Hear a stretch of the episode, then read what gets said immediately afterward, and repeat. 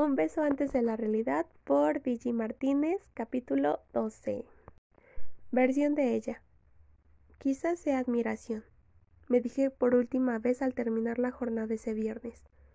Quizás no sea amor. ¿Cómo? me preguntó Tamara confundida.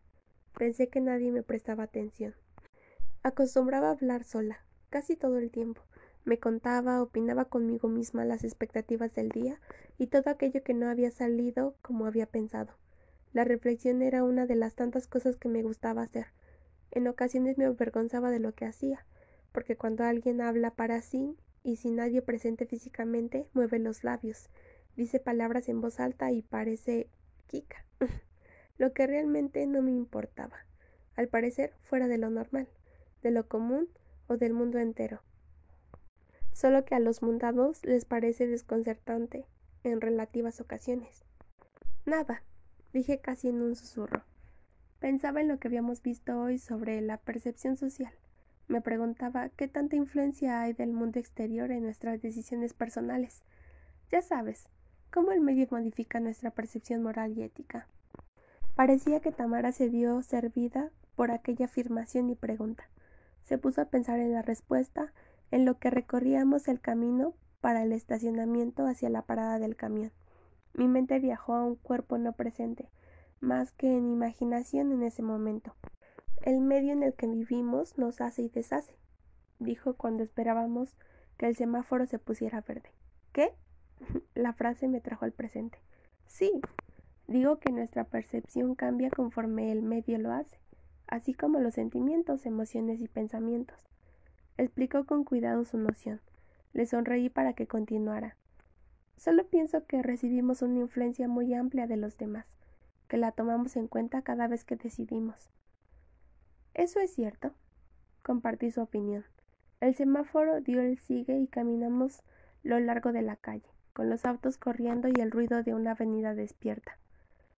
A veces creo que esto afecta, en cierta medida aterradora, nuestra concepción del bien y el mal, además que cambia nuestra personalidad, nuestro ser. Mm, ¿Qué somos? La pregunta quedó en el aire, como si fuera más retórica que literal. El aliento se escapó de mis labios al llegar a la parada. El camión que teníamos que tomar abrió las puertas y un sujeto subía a él cuando, tanto Tamara como yo, avanzábamos hacia él para tomarlo. Me distraje, me reí de ironía y Tamara pensó que era de diversión. Se sentó en un asiento pegado a la puerta. Nosotros ocupamos los de atrás. Tenía una oportunidad para impresionarlo, o podía solo mirarle el cabello. Era él. Versión de él. No sabía de su presencia hasta que la vi subir al autobús, en conjunto con una chica de cabello rojo y casi de la misma estatura. La primera chica sonrió azorada. La que la acompañaba rió pensando que subir al camión era lo máximo. El comportamiento adolescente se reflejaba en la segunda. En la primera se reprimía al verme, como si, mi presencia la hubiera hecho cambiar en un segundo. No pude contenerme. La seguí con la vista hasta que se sentaron detrás mío. Me repetí que tenía que parecer que no me importaba en absoluto, porque solo era una chica. Pero su plática llegó a mis entrañas, pues una voz más aguda, más pueril, acentuaba cada palabra como si aquello que dijera fuera más real. Ponía en sus palabras una fe inaudita. Me concentré en esa voz sin saber si era la de ella o la de la chica que la acompañaba. Sus pensamientos explicados en palabras. Era mágico. Era inteligente. Las dos chicas lo eran. Ambas ponían convicción en sus opiniones. Ninguna de las dos negaba o contradecía a la otra. Parecía un debate bien realizado, o una mesa redonda de dos personas. Era asombroso escucharlas, manteniendo una discusión asertiva y realista. Respondiendo a tu pregunta, creo que somos un conjunto de cosas. La otra rió. bueno, eso es muy sabio de tu parte.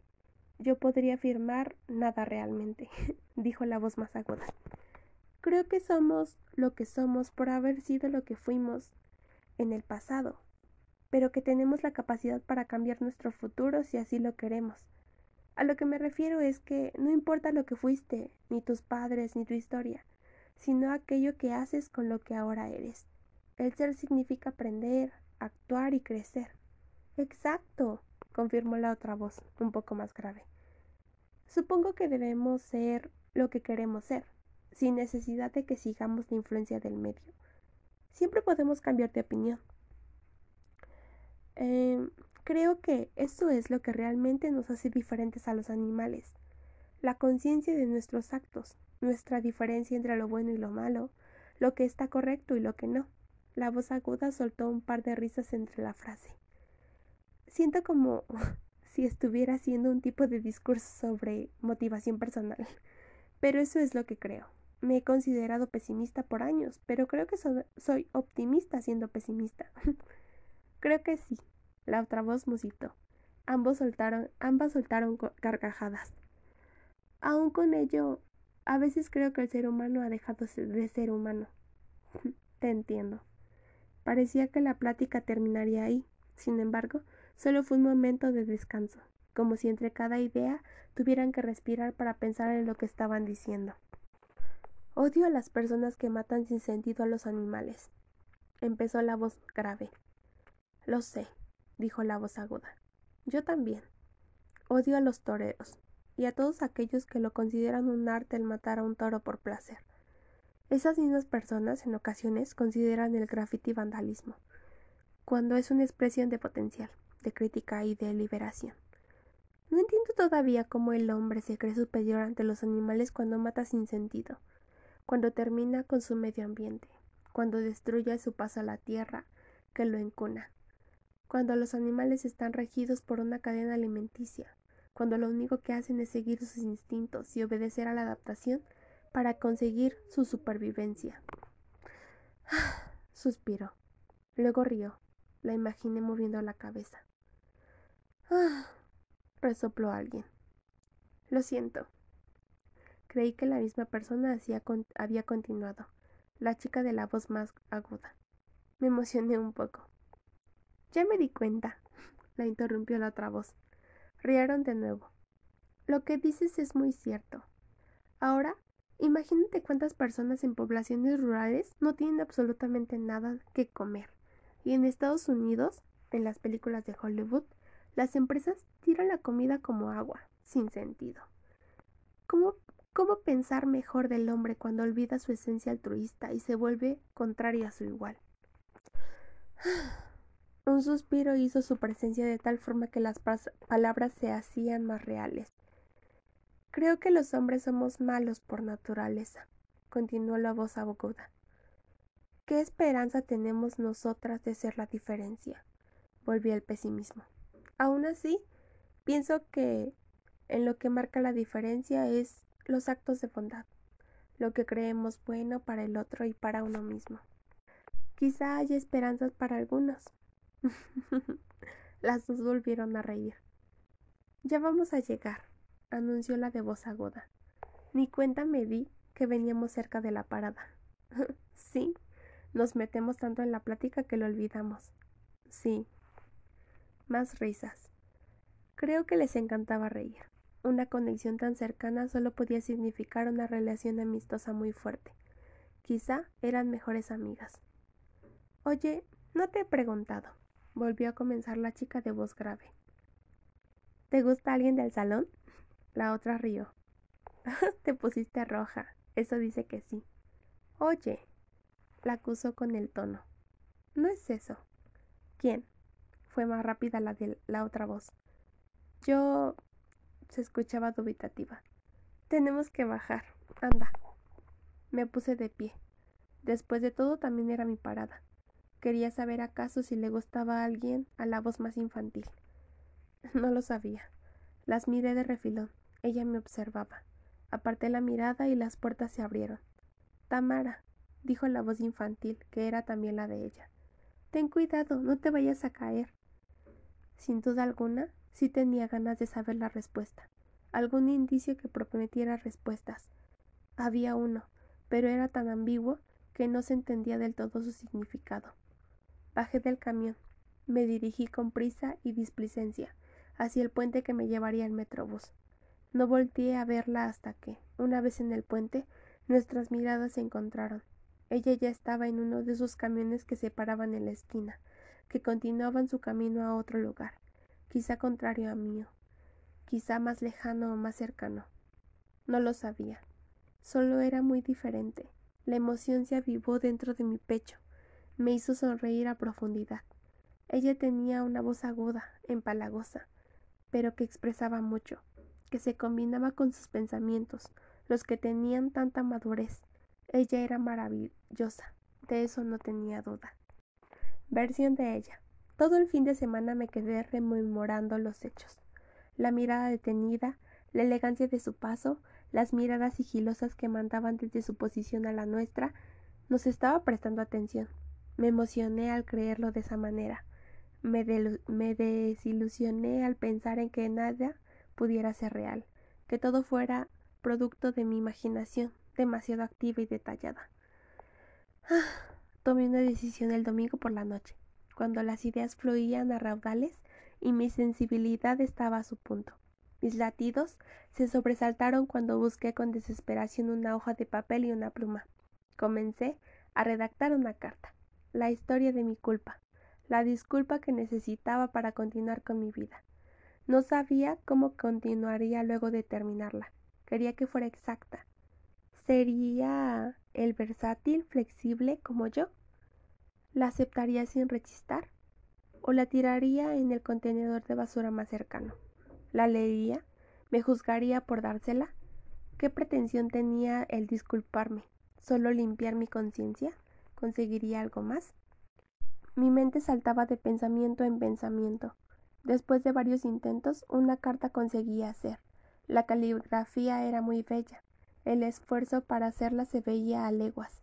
Los detalles eran una de mis cualidades. Al final, una hoja morada fue el fondo de la carta. El marco lo adornaba cuatro árboles en cada esquina. Árboles hechos a pulso, con círculos y líneas. Los había hecho varias veces, veces en otras hojas y resultaban agradables a la vista. Iba dirigido a extraño desconocido, firmada con mi nombre. Tenía que intentarlo. Nada perdía. ¿Nada? Ah, lo sabía. Perdería muchas cosas si le entregaba, y este acto resultaba un error, si el que la aceptara fuera juzgado un hecho de vileza. Pero si no lo hacía, me quedaría con las ganas, me arrepentiría por ello por no intentarlo. Extraño desconocido. No sé quién es ni su nombre. Solo sé que le debo una disculpa por mi injusticia. Lo he ignorado de una manera maleducada. Pero si tengo alguna objeción, diré que no sé en qué momento hablar. ¿Cuándo decir un buenos días por educación? Esa es la cuestión. ¿Cuándo sube al camión? ¿Cuándo baja? ¿Cuándo? Es mi monólogo de todas las mañanas. Es considerable entonces la disculpa que mi manera de ser y de pensar expresan, pues ¿qué regla social nos dice cómo ser o cómo comportarse cuando no se sabe ser? Me cuesta trabajo hablar con personas que no conozco, y los buenos días a todo mundo se lo deseo. Pero con usted es diferente. Ya no reside precisamente en usted, sino en mí. Me refiero a que he aparentado eh, su existencia. ¿Y cómo puedo remediarlo? La culpa es grande y me hace un nudo en la garganta. En cualquier otro caso, lo hubiera dejado pasar para el día siguiente, ya que las oportunidades se dan todos los días, pero ¿qué pasa con usted? En mi mente se repite una mantra. Y si él, usted, piensa, y si yo no puedo, y si me cohibo, y si corro, y si dirá quizá que soy una exagerada, pero la verdad es que me siento mal al ser mal educada.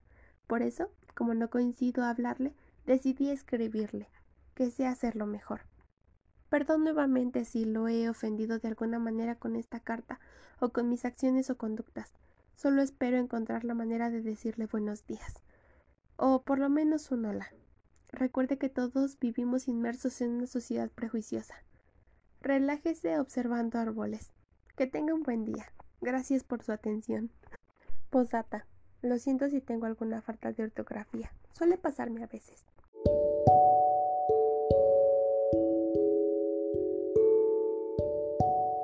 Versión de él. ¿Qué pasaría por tu cabeza al mirar hacia el cielo? ¿O al buscar en las estrellas un anhelo? ¿Bajo el dosel de hojas encontraría sus sueños? Me intriga esa chica. No hacía otra cosa más que sorprenderme cada día más que el anterior. Todo el fin de semana la vi en mi mente, en mis sueños y pensamientos, hasta cuando mi madre, atolondrada y agobiante, me llamó por teléfono desde Baja California, me notó raro.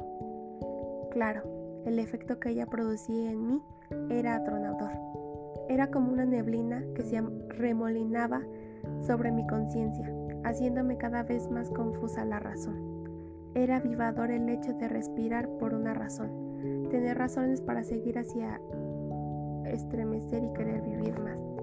La observaba mientras se dirigía, ahora con paso más calmado, a la puerta del estacionamiento. Era una rutina y yo no me había cansado de ella aún. Me había alegrado encontrarla en el camión por la mañana. Tenía los audífonos en la mochila y los dejé ahí, solo por si de casualidad le escuchaba hablar. Su tono tan notorio no se había despegado de mi ensoñación. El libro de la tregua se encontraba sobre mis manos. La había visto buscar con la mirada los títulos, como un amante a la lectura. Conocía la manía porque yo la padecía. Éramos parecidos en eso. Entendía entonces por qué estudiaba psicología. Aunque a pesar de mi gran afán a la lectura, mi obsesión a los ojos era mayor a lo demás. En eso los ojos ganaban. Saludó al policía, luego yo. La seguía con la mirada, seguía sus movimientos y buscaba lo que ella encontraba en cada paso con fascinación. Era curiosa, no sabía si era una cualidad o un defecto. Al observarlo con una sonrisa en los labios, me convencía de que era más lo primero que lo segundo. El policía se metió en su checador. No había nadie en el pasillo cuando ella se detuvo.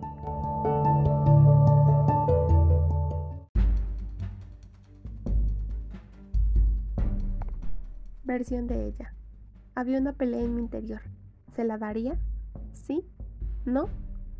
No lo había decidido aún. Mientras caminaba tenía un fuego en mi interior. Me quemaba una carta doblada en mi mano derecha y una ansia en el pecho. Tenía que dársela. Quizá me desmayaría en el intento. Quizá valdría la pena. Quizá no.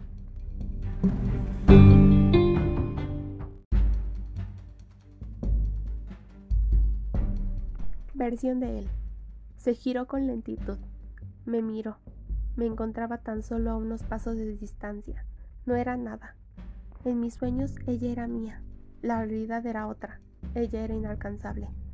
Pensé que quizá había olvidado algo, que regresaba por ello, que tal vez se le había caído algo por el camino sin que yo me hubiera percatado. De haberlo hecho hubiera sido caballeroso y lo hubiera levantado. Su piel palideció brilló bajo la luz mortecina de un foco cercano. El halo que se formaba sobre su cabeza la resaltaba de una forma angelical. No presentí sus movimientos, lentos y concluyentes. Extendí una mano pequeña, más bien mediana, de dedos delgados y uñas cortas. Noté que su piel estaba un tanto reseca o maltratada. Quizá padecía por el frío o había escuchado que a veces la exposición al cloro, como en el caso de las personas que se encargan de la limpieza, causaba sensibilidad, a lo que su paso dejaba la piel cuarteada. En la mano tenía un papel, un cuadrado color morado. Cuando lo capté, me quedé paralizado. Si no la quiere, regréseme la mañana por la mañana, cuando me vea, en el camión o aquí.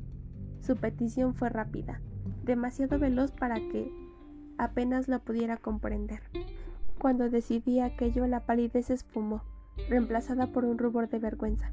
La pena que experimentaba me dejaba con ganas de tocar sus mejillas. Me contuve. Quizá no. Quizá era mi posición rígida y quieta producto de mi estupefacción. Ella inclinó la cabeza en señal de saludo y se escabulló por el edificio A. Cuando la señora de limpieza no la veía, subió las escaleras con paso acelerado. Me destrabé del suelo y caminé hacia el checador. Una carta, un misterio. ¿Qué diría?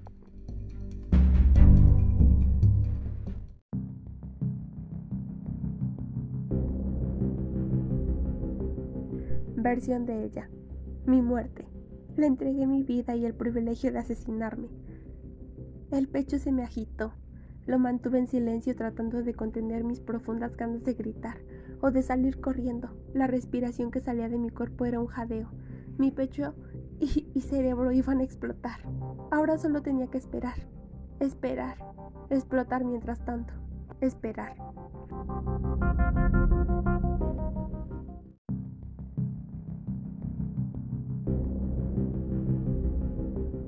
Versión de él.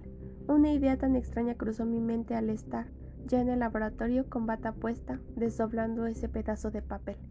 Una hoja común de color morado.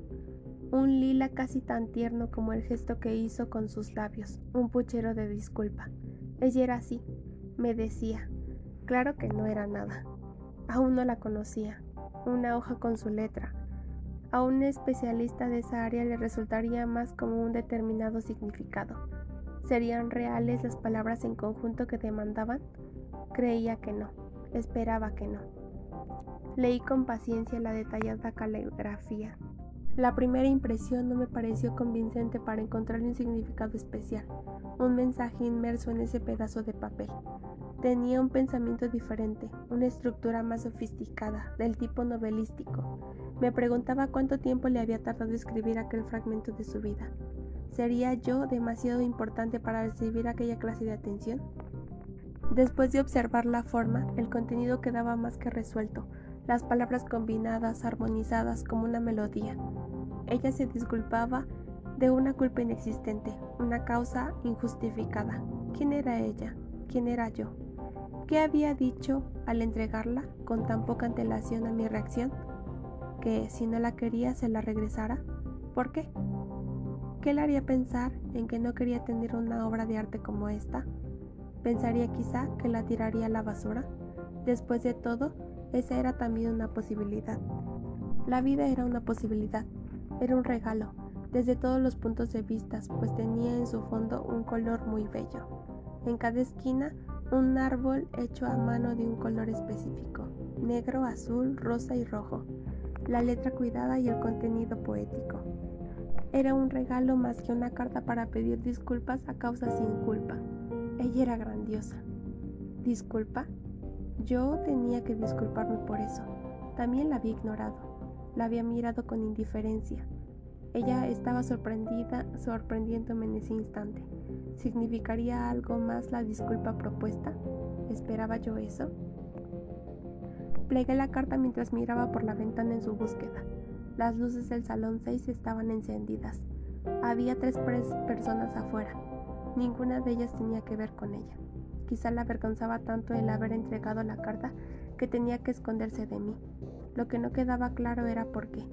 Revisé los equipos, me dediqué a mi trabajo. Había tantas dudas e incertidumbre en esta situación.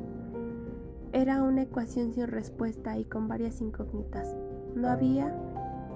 No sabía qué tenía que hacer. Me pedía saludarla y quizá lo haría, solo hasta donde la educación y las normas sociales me permitieran. O quizá no. Todo podría pasar. Todo y nada. Nada y todo. Cristal ronronea acostada sobre mis piernas. La computadora está encendida y hace un pequeño sonido que me indica el tiempo que llevo ahí, pegado al monitor viendo una hoja en blanco de Word, sin lograr concretar alguna idea. En desgracia de aquel hermoso día, un clima repentinamente extremoso azotó la ventana del apartamento. Estos cambios de clima implican algo más que contaminación y sobrecalentamiento global.